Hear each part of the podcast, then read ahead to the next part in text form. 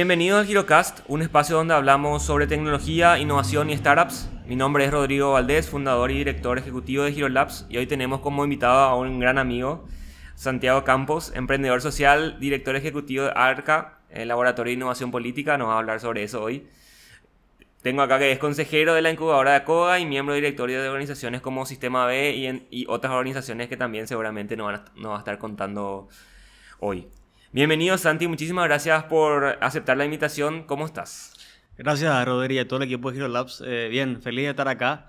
Eh, soy, una, soy parte de la audiencia de este podcast, así que me encanta además que estemos generando contenido de esta calidad desde Paraguay y creo que ya era hora de que tengamos este tipo de cuestiones. Estoy un poco cansado de la coyuntura, digo yo, de temas coyunturales, pero cansado de escuchar contenido que sea solamente lo que está pasando hoy, en este momento en particular. Y creo que hablaba hace unos días con unos amigos sobre la relevancia de ir generando mercado que esté dispuesto a consumir contenido como este podcast que puede ser atemporal, ¿verdad? Que puede escucharse en cualquier momento del año, del año que viene y puede seguir teniendo sentido, ¿verdad?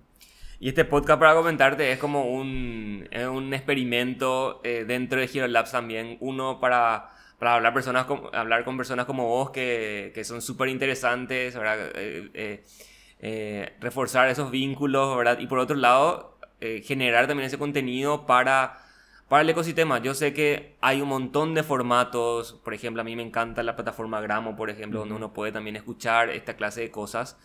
Pero por otro lado, también falta una, una, conversación un poco más íntima, una conversación más extensa, donde podamos hablar, bueno, este podcast está eh, orientado a lo que es tecnología e innovación, ¿verdad? Entonces hablamos también de muchas cosas técnicas, tampoco profundizamos así línea de código, ¿verdad? Pero sí hablamos muchos tecnicismos del mundo del desarrollo de software. Y, y, bueno, también queremos hablar sobre innovación, sobre el mundo emprendedor. Y bueno, ahora vamos más o menos por, creo que es el capítulo 12 o 13. Entonces, eh, estamos súper contentos por, por, lo que estamos logrando hasta ahora, ¿verdad? Bueno, entonces ya comenzando a, a, conversar contigo, quería, quería que les cuente al, al, mundo, bueno, de dónde sale Santi, ¿verdad? Desde sus inicios y cómo llegó, o sea, cómo hizo Santi para llegar a donde está hoy, ¿verdad? Eh, bueno, de vuelta, gracias. En primer lugar, a mí no, no, no, me es muy fácil hablar de mí, ¿verdad? En general, sí, yo eh, me, me, gusta eh, generar contenido, me gusta compartir en presentaciones, en espacios con, con, personas, pero en general hablo más, digamos, desde lo conceptual, desde la experiencia. Me cuesta hablar de mí. Y hace rato que no lo hago, además, ¿verdad? Entonces voy a ver por dónde empiezo, a ver a dónde nos lleva esta conversación. Eh, pero en primer lugar, decir que en, a mí me, me, yo me considero una persona movida profundamente por el propósito, ¿verdad? De, toda... Soy una de esas personas que tuvo la gran ventaja eh, de que desde su primera experiencia profesional eh, pudo encontrar un camino donde un espacio que le permitía al mismo tiempo que generaba ingresos hacer algo que tenga algún tipo de impacto que esté conectado con algún saber eh, que estaba siendo aprendido en ese momento además verdad entonces yo me considero ya un hijo de la nueva economía esa, esa, esa sensación de privilegio a mí permanentemente me lleva a tratar de generar mejores condiciones también para que muchas más personas puedan tener esas posibilidades creo que definitivamente soy una persona convencida de que el futuro del trabajo más allá de eh, la inteligencia artificial, blockchain y la automatización, tiene que ver con la capacidad de construir espacios donde más personas puedan conectarse desde su propósito, desde su saber, poniendo al servicio de otras personas, al servicio de los desafíos que tenemos, ¿verdad? Y empiezo con eso quizá porque eh, eso tiene que ver con lo que creo que me movió toda la vida, ¿verdad? Eh, em, de chico siempre me gustó mucho la, la informática. Eh, mi película preferida a los 12 años eh, era Los Piratas de Silicon Valley. Yo miraba Silicon Valley y decía, ¿cómo puede ser que, que, que, que no estemos ahí, ¿verdad? que nos estemos construyendo eh, y aprendiendo de los mejores? ¿verdad? Y me acuerdo que en ese momento comprarse una computadora era muy caro. ¿verdad? y además que en, en, en, los espacios donde yo accedía, donde había computadoras, me acuerdo que la computadora con mayor memoria tenía alrededor de 20 gigas en ese momento. Eh, entre 20 y 60 era así yo como ya lo máximo. Y descubro un MP3 player, me acuerdo, en ese momento. Eh, yo estaba en sexto grado. Y me volvió, me voló la cabeza, ¿verdad? Como un dispositivo que no solamente podía guardar eh, bits, podía al mismo tiempo reproducir contenido de una forma muy rápida y muy diferente al iPod, que, era que además de ser carísimo necesitabas comprar la música que ibas a escuchar en ese momento A diferencia de como acá siempre hicimos que descargábamos lo que queríamos. Que lo que era tipo pendrive. Así era tipo un pendrive. y tenía una pila. Una pila AAA y era gordito. Eh, y yo entonces digo, bueno, ¿cómo podemos eh, aprovechar para tener más, más música? Y empiezo a aprender a descargar música, a, a moverme en ese mundo y después a, a poner al servicio de los espacios donde estaba esa música. Y después terminé haciendo un acuerdo eh, eh, y empecé a conseguir equipos de, para pasar música y me, convertí en DJ, ¿verdad? me convertí en DJ. Eh, por supuesto que hice un acuerdo ahí familiar, me ayudaron económicamente, una especie de préstamo ahí bien blando, digamos. Y compré un equipito y empecé a pasar música a los 12, 13, hasta los 14 fui DJ, y con eso hice recursos para poder comprarme los primeros un primer celular, una primera computadora. Eh, realmente nunca pude comprarme la computadora que quise, hasta que tuve más o menos 20 o 21. Eh, pero sí eh, me permitió acceder a tecnología y cuando pude, digamos, decidí dejar de lado la música porque no, no, no, más allá que me guste la música, me aburría ya pasar música en todas las fiestas y eventos porque solamente me iba a espacios donde, que eran de amigos, entonces siempre estaba con los cumpleaños, digamos, en ese ámbito, ¿verdad? Y ese fue el inicio, digamos, de, ese recorrido. Eh, con, con, mi papá habíamos logrado un acuerdo con una empresa de, de Ciudad del Este eh, que, tenía, que distribuía para mayoristas. Entonces yo tenía la lista de precios, digamos, de, a, precio, a precio mayorista y conseguía, sin comprar necesariamente como mayorista, eh, eh, conseguía productos en, en, volumen de minorista a precio mayorista.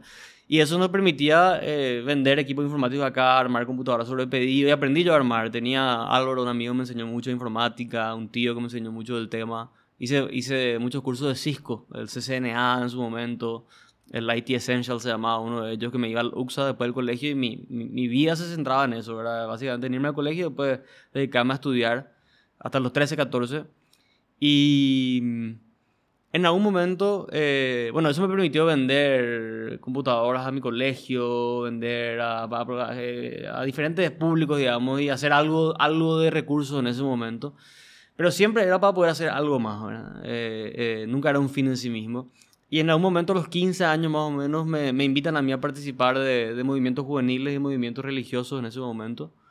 Eh, y para mí eso marcó un antes y un después, ¿verdad? Tener la posibilidad de trabajar con gente, recorrer el país y conocer la pobreza, conocer los desafíos que tenemos, significó para mí decir yo no quiero seguir detrás de la pantalla, por más que me sienta profundamente movilizado hacia eso yo quiero eh, dedicarme a eso, ¿verdad?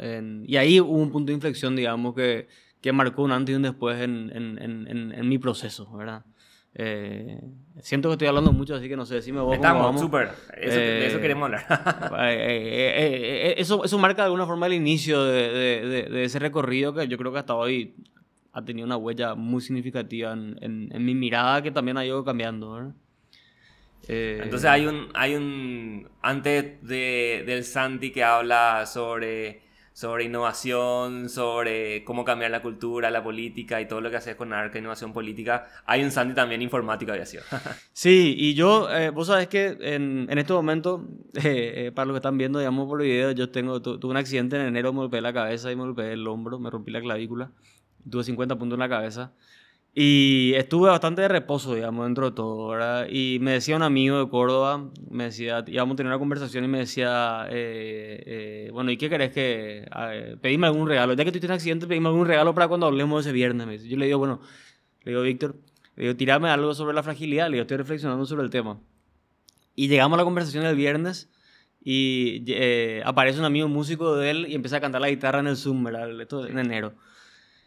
Y el amigo este entra una y me dice, bueno, a veces necesitamos rompernos para, para, para reinventarnos, ¿verdad? Para volver a encontrarnos. Y yo, bueno, más allá de los físicos, digamos, yo todo el tiempo siento que me rompo, ¿verdad? En, en términos de mis creencias, todo el tiempo me encuentro chocando con, con, con, aquellas certezas que tengo desde el punto de vista profesional, desde el punto de vista del desarrollo, desde el punto de vista de, de, de, a qué dedicarme, eh, de con quiénes trabajar me encuentro todo el tiempo cambiando y aprendiendo. Eh, y, en este momento en el que estamos hablando, yo siento más que nunca, digamos, que hay una parte mía que quiere volver atrás, a estar detrás de las pantallas, pero desde un nuevo lugar que ahora te cuento cuál es, ¿verdad?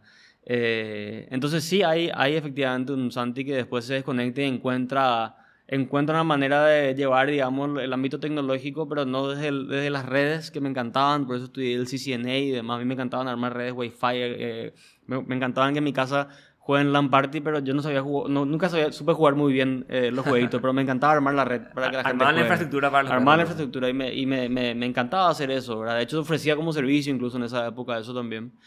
Y, y encontré, en, en- cuando nace la primera fanpage, en- encuentro una- un mundo, un mundo que se abría, que permitía conectar las movilizaciones sociales. Estaba, eh, este, estamos hablando de, un poco antes del, movimiento de la primavera árabe, de todo ese fenómeno global, esos fenómenos globales donde empezamos a ver el impacto que potencialmente podía tener las redes sociales para la movilización, para reclamar derechos, para eh, incidir en política de alguna forma. Y eso a mí sí me, me- me permitió aprender mucho del tema. Aprendí muchísimo de maestros del web en su momento, y Platzi. Aprendí muchísimo de comunidades y foros en internet. Eh, y eh, como no había todavía en ese momento, estamos hablando 2009, 8, 9, 10, 11, 12, eh, no había todavía agencias especializadas en comunicación digital. Eh, yo era en el espacio donde me movía, por lo menos de los pocos que hablaba del tema y que más o menos entendía, tenía algún tipo de criterio, ¿verdad? Y siempre, como siempre fui también algo de comunicador, hice radio, estuve metido en, en experiencias de comunicación siempre. Cierto, ahora me acuerdo. Eh, también. Así que esto es tu ambiente, lo. Eh, Era, era. Con ganas de volver. Con ganas de volver de a poquito. Y empiezo a llevar el- la pasión, digamos, de la tecnología más desde el ámbito de las comunicaciones. Eh, y de ahí- desde ahí me conecto con diferentes iniciativas, eh, desde, desde la comunicación de la misa al bicentenario en el año 2011, donde eh, pudimos armar ahí una web con un portal así recontra, se llamaba Drupal, un agregador de contenido, eh, me acuerdo muy bien, necesitamos que la gente se inscriba, que llegue. Eh, no había todavía transmisión en vivo en ese momento. eh, y diferentes experiencias que en- estaban vinculadas a movimientos religiosos donde nos conectábamos siempre desde el hacer, desde la actividad, y también eh, iniciativas como Juventud que se mueve de participación ciudadana. Y una de, los primeros, de las primeras experiencias también año 2011, para mí fue el, el entender cómo íbamos a usar Twitter para hacer que el movimiento ahora Paraguay permite incidir en la opinión pública y hacer que se cree lo que hoy se conoce como el FONACIDE. Y a mí me tocó acompañar a un equipo, todos eran comunicadores de primer nivel ahí, pero pocos estaban metidos en el ámbito digital y pudimos aportar muchísimas ideas y experiencias para desarrollar el mo- movimiento ciudadano que se llamaba Ahora Paraguay, que entre paréntesis ayer falleció Carlos, eh, Carlucho Merzano, uno de los abogados doctores que escribió ese proceso en paz descanse. Eh, y, para mí, para mí una experiencia increíble. Yo decía, acá estamos viviendo encarnadamente el potencial de impactar en el futuro la educación de un país a través de la apropiación de un tema tan importante desde el ámbito digital, eh, utilizando a los comunicadores influyentes en Twitter, sí, pero también estrategias eh, lo suficientemente sofisticadas y apalancadoras como para generar movilización en la calle, ¿verdad? Eh, y esas eran unas experiencias que para mí, eh, eh, a, a esa edad, digamos, 16, 17 años, marcaban claramente una tendencia a que yo me quería dedicar.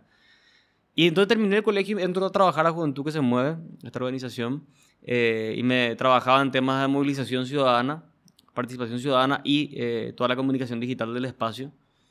Y eh, en el año 2015 eh, me invitan a mí a, me- nos avisa una persona cercana de mucha confianza que iba a venir el Papa a Paraguay y nos dice, vienen tres meses, no hay tiempo, necesitamos gente que maneje el tema. Y entramos con un grupo, con Cristian y un grupo de, de personas con las que siempre trabajamos, entramos, decidimos salir de nuestro trabajo fijo, digamos, y entrar a, a, a- a trabajar a esta experiencia. Y fue la última, mi último trabajo de comunicación digital directamente fue ese, el coordinar todas las comunicaciones de la visita al Papa. Hicimos un trabajo impresionante con un equipo de primer nivel, eh, con toda la gente de ONCE, toda la gente de, eh, eh, de, de agencias que se sumaban para colaborar con el proceso.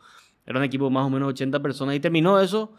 Y fue tan fuerte la experiencia que yo también dije, bueno, yo ya sé que esto me encanta, pero quiero probar otras cosas. ¿verdad? Y ahí empieza otro, otro, otro, Otro o- camino. otro capítulo, digamos. sí. Buenísimo. Y bueno, ¿cómo, cómo llegas a, a Arca? Entonces, como para ir a lo último. Y sí, el- eh, el medio a- ahí a ver, y haciendo historia corta, ¿verdad? Sí. Eh, eh, termina la, la visita al Papa y con, con Bruno de Felipe, fundador de COBA, veníamos hablando desde siempre. Eh, a mí me tocó trabajar para el primer, la el primer gramo y demás, porque justo coincidía con... eh, a mí me gusta mucho ver los fenómenos emergentes, ¿verdad? Cómo, cómo, cómo en, en todo proceso eh, eh, social van apareciendo eh, eh, y efervesciendo eh, propuestas eh, no solamente artísticas, culturales, sino también de emprendimiento, de movilización y demás. Y al mismo tiempo que nacían estos movimientos por la educación y parecía que había nuevos despertar también del ámbito deportivo, por primera vez la gente saliendo a las calles a andar en bicicleta, eh, eh, el fenómeno de los after office revolucionarios, todo ese boom, el bicentenario, año 2011, todo eso, todo eso permitió también que en el año 2012 aparezca Gramo como una plataforma de, de conversaciones interesantes. Y en el año 2013-14 nace oficialmente COA, más allá de esta, esa experiencia de Gramo. Y a mí siempre me gustó mucho COA. Yo vivía en el ámbito de la sociedad civil los límites que tiene construir una organización donde eh, tu modelo depende de la cooperación internacional y como muchas veces vivías esa tensión de estar haciendo aquello que tiene que ver con tu propósito de alguna forma como organización y hacer aquello que tiene que ver con eh, algún mecanismo para sostenerte, ¿verdad? Y como muchas veces en las organizaciones tenemos que migrar hacia donde va el fondo, digamos, para... Eh, eh, y es un desafío importantísimo y yo estaba muy podrido de la dinámica de, las organizaciones de la sociedad civil en ese sentido. Y aparece la conversación de la empresa social en, en medio, ¿verdad? en medio de, de, toda esa discusión, COA se planteaba como una empresa social con además ámbitos, eh, perdón, interés en hacer que exista más empresas sociales. Y termina la experiencia del Papa, después en julio más o menos, finales de julio, yo en, en, hablando con Bruno, y Bruno me dice, bueno, sumate nomás ya al equipo y empecemos a trabajar. Y para mí en ese momento hablar de empresas sociales tenía, era eh, una forma de hacer política.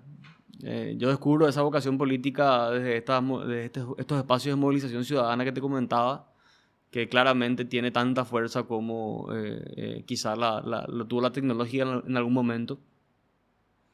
Empiezo a ver la tecnología como un instrumento y como un medio y no como un fin en sí mismo.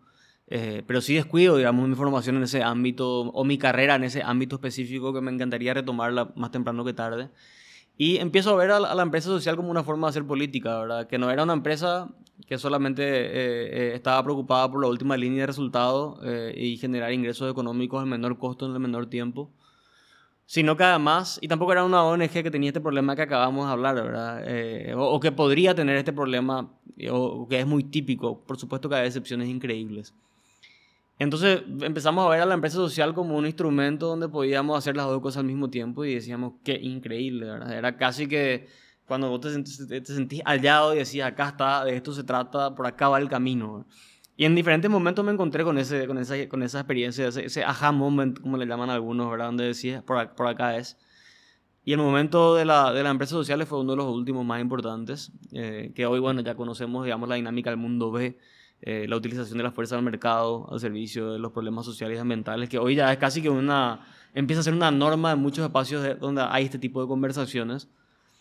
Y en ese momento eh, hicimos, trabajamos muchísimo, ¿verdad? Como empresa, eh, Koga tuvo un impacto muy, muy significativo en el ecosistema de emprendimiento. En, mi rol tenía que ver con mirar el ecosistema, yo no miraba la, la interna de la empresa todo el tiempo, sino estaba dedicado a mirar el ecosistema y a trabajar y articular. Aprendimos muchísimo eh, de cómo eh, un ecosistema humano tiene características muy similares al de un ecosistema natural.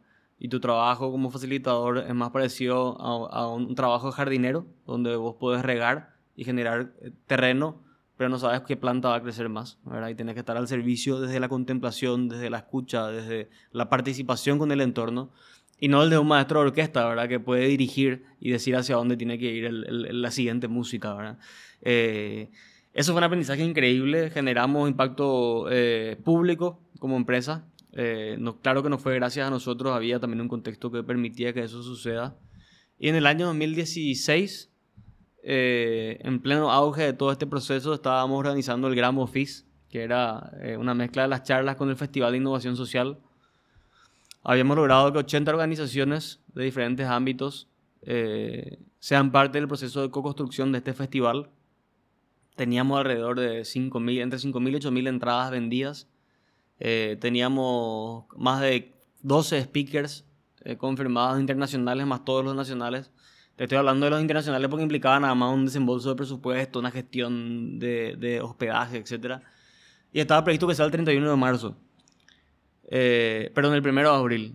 Y el 31 de marzo de ese año, el expresidente Horacio Cartes, eh, por supuesto que ya fue antes, pero ese día decide organizar esta, esta sesión ficticia en el Congreso. Eh, y bueno, pasa eso que eh, se quema el Congreso, por supuesto, se, se, de alguna forma inicia un proceso de movilización ciudadana tal que paréntesis, nosotros estábamos con, ya con todos los speakers acá, al día siguiente era el evento, éramos una... Claro, era y aparte el evento era ahí, en la costanera. A dos cuadras, o sea, eh, y éramos, somos una empresa pequeña, digamos, mediana en algunos, en algunos momentos, digamos, entonces, para una empresa como, como Koga en ese momento suspender un evento de esa magnitud implicaba eh, básicamente eh, ir transitando hacia la quiebra más temprano que tarde. Pero bueno, estábamos con todos los invitados internacionales esa misma semana estaba pasando la Asamblea de Gobernadores del BID en Paraguay, un evento que era único en su especie porque hacía que gente de mucho peso del, Banco Interamericano de Desarrollo y de todo el mundo esté presente en, en, en, Paraguay. Y iba a cerrar esa semana con eh, el lanzamiento de la marca País. Eh, entonces, en el, en el FIJ habíamos logrado que se junte una, una, suerte de de voluntad política tal que iba a estar probablemente el presidente del BID y íbamos a estar en el mismo escenario poniendo lo que queríamos, ¿verdad? A los rockstars de la innovación social y las nuevas economías con los artistas más importantes del Paraguay. Y tratar de, alguna forma de que de esa forma podamos poner en moda el, emprendimiento social, nuevos modelos de éxito. Y entonces se quema el Congreso, eh, el, presidente tratando eh, autoritariamente de hacer, de forzar una reelección vía enmienda que es inconstitucional. Eh, le matan a Rodrigo Quintana, el principal dirigente del Partido Liberal Juvenil, en la sede del Partido Liberal, el partido opositor por excelencia en este país. Em, y nosotros ya habíamos decidido, por supuesto, suspender el evento, pero la pregunta era qué más podíamos hacer. Y esa mañana, muchos que acostumbramos a tener un alto nivel, o tratamos de tener el mayor nivel posible de reflexión sobre la práctica, nos preguntábamos eh, qué locura, ¿verdad? Al mismo, el, mismo día que teníamos pensado sostener un evento donde hablemos de innovación social, literalmente dos cuadras antes, como decía recién, se estaba quemando la institucionalidad de la República. Eh, entonces, para mí eso significa dolor de estómago, significa no poder dormir, significa pensar hasta dónde realmente eh, tiene, tiene calce lo que estamos proponiendo con la necesidad que tenemos. Eh, eh, sobre todo, digo, es una pregunta válida para quien quiera hacerse, no para todo, ¿verdad? Yo no juzgo, no digo que no haya sido necesario, no sea necesario esa clase de, experiencias ni eventos, ni mucho menos, ¿verdad? Pero sí, eh, esa mañana nos convocan a una reunión donde, sábado primero de abril, evento suspendido, por supuesto, una reunión donde había dos congresistas, mucha gente del sector privado, y a mí me sorprendía escuchar a personas muy influyentes decir que este es un problema de ellos, ¿verdad? De los políticos y casi que cuánto es lo que cuesta solucionar este problema. Eh, eh, porque esto, tiene que arreglar ellos y nosotros tenemos que eh, volver lo más rápido posible a nuestra actividad, sin ningún tipo de conciencia del Estado de Derecho.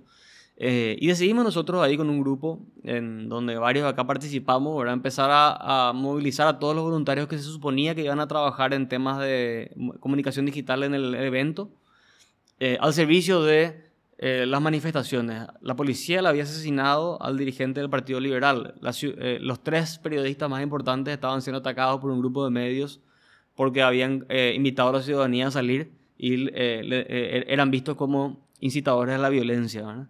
La ciudadanía no quería salir a la calle porque había miedo, casi con estado de sitio ese día en, en, la ciudad, autos quemados, impresionantes las imágenes de ese momento. Y la pregunta era cómo hacíamos para que la ciudadanía vuelva, a salir a la calle de reclamar sus derechos. Entonces decidimos montar un esquema de comunicación digital, hablar con constituyentes, hablar con referentes de opinión, empezar a, a, hacer que por primera vez, ojalá, salgamos como paraguayos a, con el hashtag así, no, a reclamar, o el todos por la constitución, a reclamar y a velar por el bien de la constitución, algo que nunca hicimos ¿verdad? como país. Eh, yo no puedo decir que esta, esa movilización haya sido trascendental para que el Horacio Carter retire su, su interés de, de eh, eh, ir a la reelección vía enmienda, pero sí que, aportó y que permitió que el lunes, martes y miércoles haya movilizaciones en la, calle, que haya gigantografías de la Constitución, que sea tapa de diario un ciudadano abrazándose, dándole flores a la policía, que empecemos a hablar del fenómeno de la Constitución.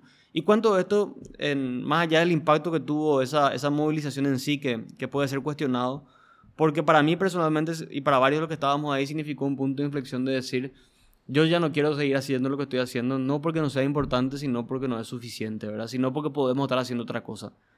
Y ahí nos preguntamos qué significa eh, construir innovación política en, Paraguay, en Latinoamérica, y eso nos llevó a construir ARCA como un esfuerzo que nace de conversaciones desde ese día, desde esos días, eh, con muchísimas personas muy interesantes que, permitieron que permiten que, ARCA exista. Eh, a construir como un laboratorio de innovación política, ¿verdad? donde todavía estamos dando los primeros pasos, todavía estamos aprendiendo y recién desde el 2019 más o menos yo estoy como mi, principal actividad, eh, eh, Arca es mi principal actividad, mejor dicho. Así que te puedo decir que hoy para nosotros, si te decía que el emprendimiento social era una, era una nueva forma de hacer política, Arca viene a tomar ese modelo como empresa social, pero a preguntarse cómo podemos ser más intencionales en la construcción de, de bien público, de valor público. Y sí te puedo decir que hoy también veo un mundo por delante vinculado a la Web3, vinculado a eh, la gobernanza de Internet, vinculado a, al fenómeno que estamos viviendo del mundo del, del, blockchain, de las criptomonedas, principalmente de Ethereum, de lo que yo, a mí me toca ver. Eh, y cómo estamos viendo una nueva forma de construir organizaciones, gobernanza, generar servicios y valor público, que creo sin duda que va a ser la política 3.0. Todavía no tengo, no, tengo, no tengo pruebas, pero tampoco dudas, ¿verdad? Pero creo que, y me encantaría dedicarme también a explorar eso. Eh, desde Arca estamos explorando algunas alternativas, pero estamos todavía muy metidos en el mundo más eh, analógico, digamos, trabajando con actores públicos, con ministros, con exministros, con líderes políticos, eh, con eh, eh, dirigentes gremiales, ayudándoles a tomar mejores decisiones y también con ciertas experiencias del ámbito tecnológico como fue a su prioriza. ¿verdad? Buenísimo. Si, si, podemos decir cuáles son, o sea, entiendo que Arca es una empresa, entonces, ¿cuáles son los servicios que presta Arca al, al mercado? Sí, nosotros eh, eh, trabajamos, el modelo de negocio funciona como una consultoría, como una consultora, perdón, ofrecemos consultorías.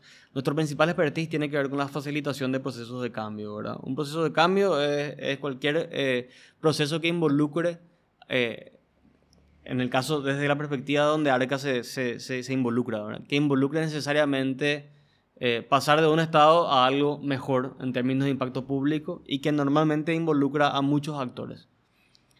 Eh, decimos procesos de cambio complejo porque la, eh, estamos especializados en la facilitación de procesos de ese tipo, porque para que sea un proceso de cambio complejo hay tres condiciones, la primera es que causa y efecto están lejos eh, en tiempo y espacio. Si vos se te funde el radiador de tu auto y arreglas y sigues andando, causa y efecto están cerca en tiempo y espacio. Estos procesos de cambio normalmente siempre están buscando, resolver algún desafío que se origina en un contexto histórico y cultural mucho antes del momento en donde se está teniendo esa conversación sobre aquello que se quiere cambiar. La segunda característica es que normalmente se involucra a actores que, en el mejor de los casos, tienen mucho impacto sobre aquello que se está conversando, pero que tienen altos niveles de confianza entre ellos. Y vos tenés que hacer que trabajen eh, en conjunto, digamos. Y en tercer caso, que el proceso solamente puede mostrar el siguiente paso. Esas son tres características importantes. Nadie puede predecir los resultados de entrada, solamente puede sostener un proceso para ir al siguiente paso. Y nosotros nos dedicamos a acompañar esa clase de procesos. Eso puede tener que ver con políticas públicas, ¿verdad? como procesos que terminan eh, eh, eh, acompañando el nacimiento de nuevas, nuevas regulaciones, hasta la arquitectura de organizaciones que van a ofrecer nuevos productos y servicios. ¿verdad? en ese proceso eh, eso nos permitió financiar una investigación que estamos por publicar que se llama La siguiente transición. Eso por ahora, en el Trello se llama así, era capaz que cambia después de nombre, pero eh, que es, una, es, un análisis evolutivo-cultural eh, de, las, de las élites en Paraguay. Creemos nosotros en la, disciplina, el enfoque del cambio cultural, pero siempre hablamos del cambio cultural, pero nunca lo abordamos como tal. Y lo que nosotros aprendimos gracias a Pablo Reyes, Daniel Fernández y socios nuestros que son expertos en el, en el tema, son los, más reconocidos en el mundo de habla hispana, en la disciplina de, la evolución cultural, que la cultura tiene una manera, si vos querés intervenir culturalmente, hay una disciplina, hay una ciencia, ¿verdad? que es la biología evolutiva cultural, que estudia cómo eso se, se, se sucede, cómo eso se gestiona, que puede ser al interior de una organización o de una empresa, Arca no se dedica a eso, hay otras que se dedican a eso, o puede ser en fenómenos colectivos, sociales, ciudadanos.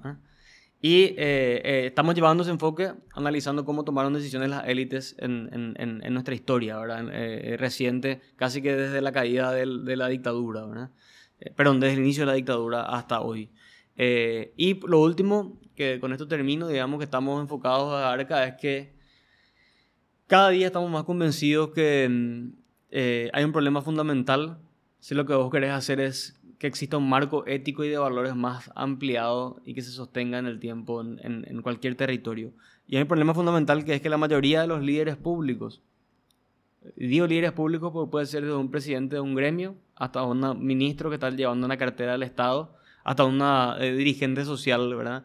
Eh, viven tomando decisiones que afectan a lo público y tomando decisiones aisladas, estando solos y estando sin contexto o sin una red que les permita estar acompañados en ese proceso. Así como eh, si miramos el fenómeno privado, la mayoría de los CEOs o directores se pasan tomando decisiones solos, ¿verdad? Porque no pueden compartir eso con sus empresas. Y hay experiencias, ¿verdad? Que juntan a CEOs para que aprendan entre ellos, ¿verdad? Nosotros llevamos ese aprendizaje y generamos un espacio que todavía no se lanzó públicamente ni nada, así que es la primera vez que hablo de esto así públicamente, que se llama A la N, donde estamos acompañando, hoy ya son 45 líderes públicos eh, en tres grupos diferentes haciendo que tengan un grupo autogestionado que le permita a cada uno de ellos tomar mejores decisiones en el impacto público. Eh, hoy vamos por el tercer grupo y estamos creciendo, digamos, como una comunidad que se autogestiona, eh, tiene un modelo económico y cada uno paga lo que considera adecuado en función de sus posibilidades en ese momento. Ese grupo, cuando hablaba de figuras públicas, no hablas de solamente políticos, ¿verdad? Gente que influye de alguna manera. Así mismo, hay políticos, hay políticos, pero también hay, como te digo, presidentes de gremios, hay dirigentes, eh, eh, eh, referentes culturales, artísticos, hay personas que están incidiendo en lo público, en lo común, en lo colectivo. Y ese es el último proyecto donde estamos muy, muy, muy enfocados. Eh, y creemos que va a ser uno de los que más va a crecer y que al punto de que probablemente tenga que ser algo ya independiente a, Arca, ¿verdad? Por eso, como, así como Hero Labs, somos también un laboratorio y vamos probando y aprendiendo sobre la marcha, ¿verdad? Buenísimo. Eh, Santi, ahora queremos hablar un poquito sobre un proyecto que, que, bueno, estuvimos realizando el año pasado, estuve, estuve participando desde Civil Lab, que es una organización también de la sociedad civil, en la cual creemos justamente el poder de las tecnologías para poder, eh, como herramienta, como para poder eh, ayudar a, una mayor participación ciudadana, conciencia y transparencia del gobierno, ¿verdad? Entre otras cosas que hacemos también en Civilab, que me, imagino que en algún momento también le vamos a traer a gente de Civilab para hablar. Pero eh, queremos hablar un poquito de un proyecto que, que, que, nació en el ámbito de las elecciones municipales del año pasado, para saber un poquito qué es lo que la gente está considerando importante para ellos, ¿verdad? Que se llama Acid ¿Qué nos puedes contar sobre Acid eh, sí, no, realmente fue eh, un placer el trabajo con la Pilar eh, Cabrera fue una piedra fundamental de todo el proceso. Eh, y de hecho estamos por publicar los resultados, ¿verdad? Como fue un proceso a pulmón, ¿verdad? Si, bien tuvo el apoyo de Asunción Más B, que, está, que es un proyecto de Sistema B, OCA, ARCA, apoyado por la Unión Europea, este proyecto en particular fue un proyecto que fue hecho a pulmón. por todas las personas que, que colaboramos con, con, con, la iniciativa, ¿verdad? nosotros desde ARCA eh, venimos teniendo conversaciones con diferentes think tanks o centros de, sí, pensamiento o de, desarrollo en distintas partes y entre ellos veníamos hablando hace un tiempo eh, porque en el estallido o, en el conflicto social del 18 de octubre del 2019 en Chile, un grupo de eh, tecnólogos expertos en ciencias de datos dijo, acá hay un conflicto importante, nadie sabe con legitimidad qué es lo que la gente está reclamando porque no construimos una plataforma que pueda organizar las demandas sociales. Se llamaba Chilecracia. Eh, fue muy cuestionado César Hidalgo, el doctor César Hidalgo es eh, el padre de una, de una de las organizaciones que permitió que eso nazca, Carlos Navarrete, uno de los técnicos que estuvo detrás. Y ellos sostuvieron Chilecracia y a nosotros nos pareció impresionante ese esfuerzo. En medio de un escenario de conflicto, tenía un contexto importante. Es un punto ahí para que después hablemos de los aprendizajes. Eh, que hizo que millones de personas participen y muestren su preferencia y ellos puedan entender cuáles son los puntos de acuerdo y los puntos de desacuerdo con relación a las demandas ciudadanas.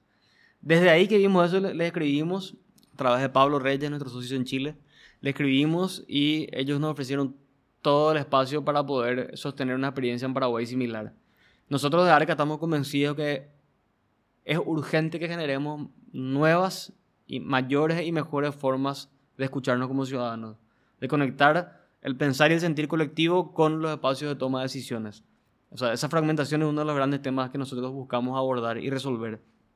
Y nos parecía una plataforma central para eso. Nunca vimos que había demasiado contexto como para llevar una plataforma como Chilecracia que sea nacional, que sea eh, que tenga más el nivel de participación que ellos tuvieron en términos proporcionalmente, eh, porque ahí había un contexto, había una demanda, había gente en la calle, entonces la gente era más propensa a participar y también a cuestionar.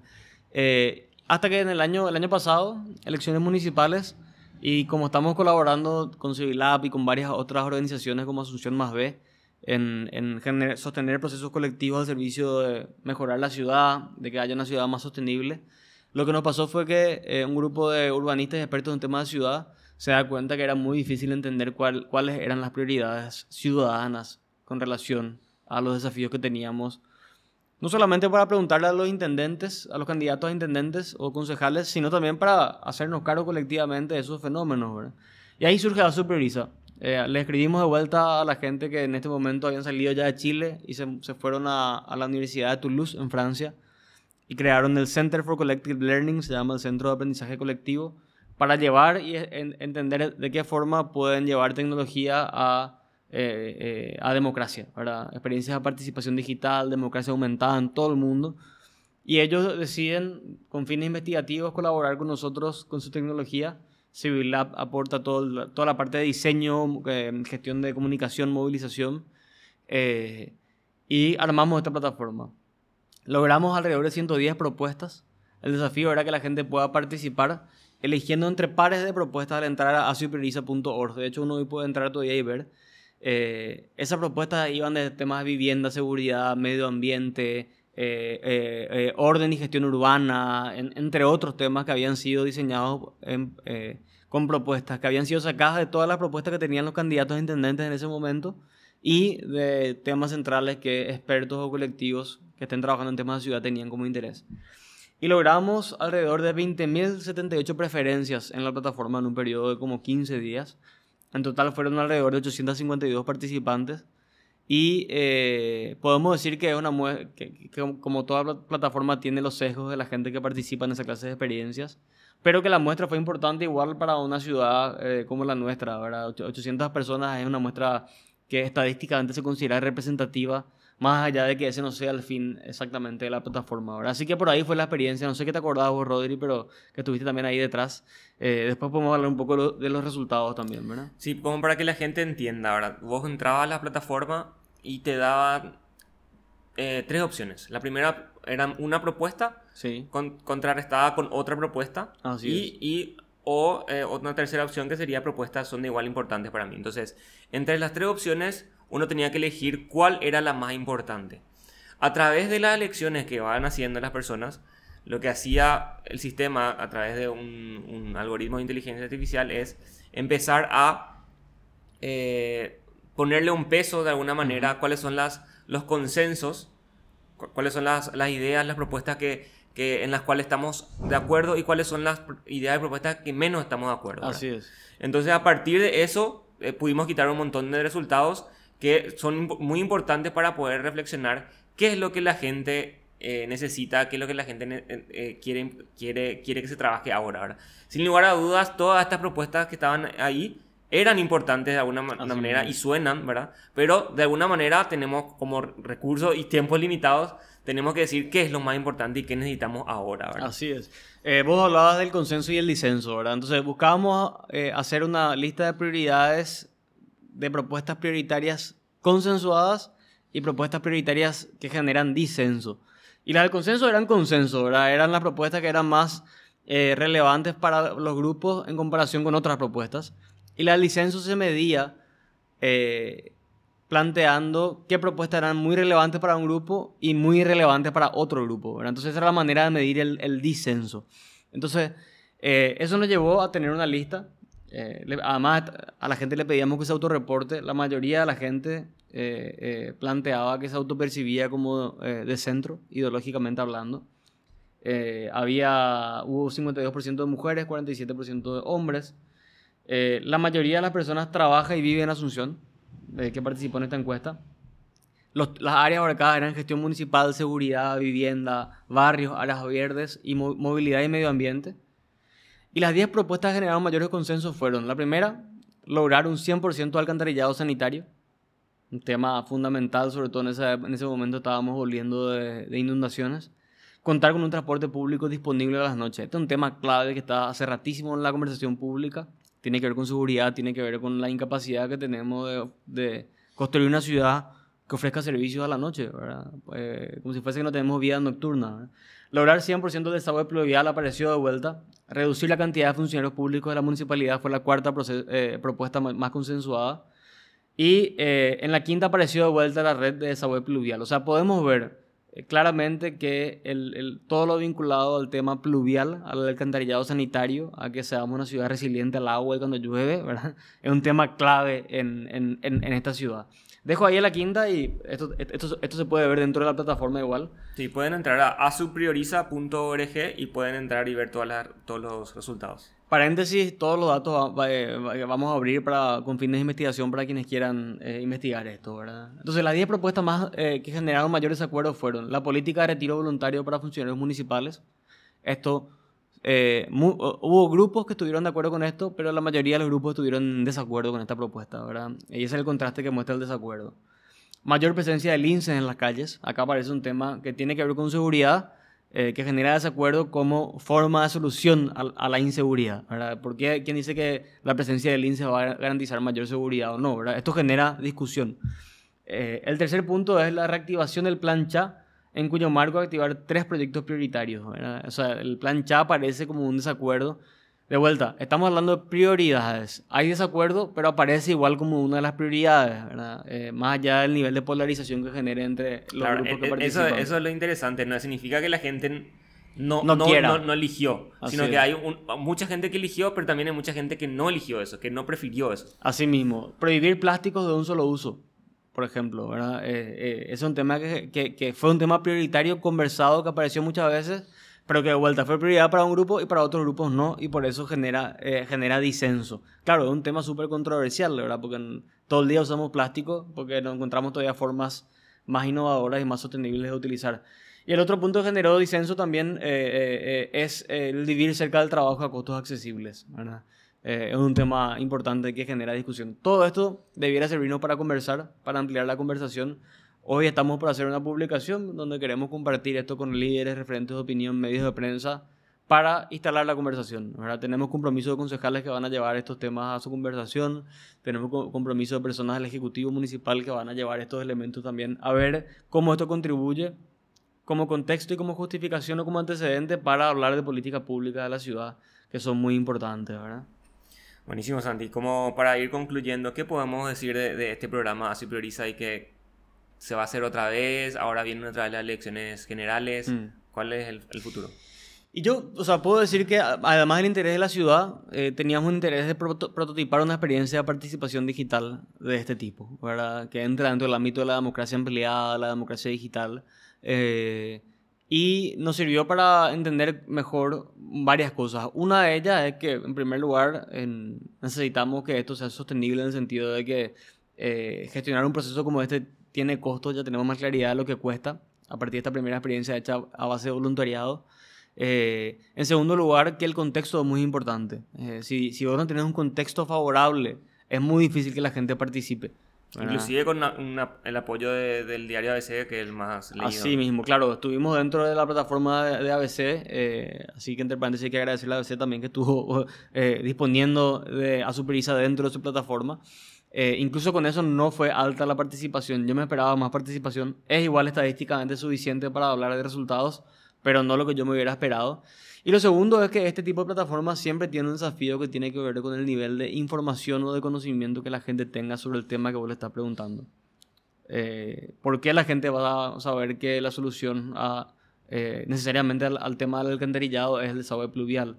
¿Por qué la gente va a discutir eh, en, su cotidianidad si un lince o no ayuda a que haya mayor seguridad? Son temas que pueden ser de discusión eh, para espacios que estén vinculados a, a trabajar esos temas o discutir o generar opinión sobre temas de ciudad o temas políticos. Entonces, hay que ser muy hábil para generar propuestas lo suficientemente simples como para que sean fácilmente entendibles, y lo suficientemente profundas como para que tenga que ver con un tema acuciante para todos los ciudadanos o todas las, sí, todos los ciudadanos. Entonces yo te diría que eh, estamos abiertos, queremos publicar esto a ver a dónde nos lleva, a ver si aparecen otras ciudades que quieran prototipar, si aparecen gente que quiera ayudar a vivir experiencias nuevas de este tipo.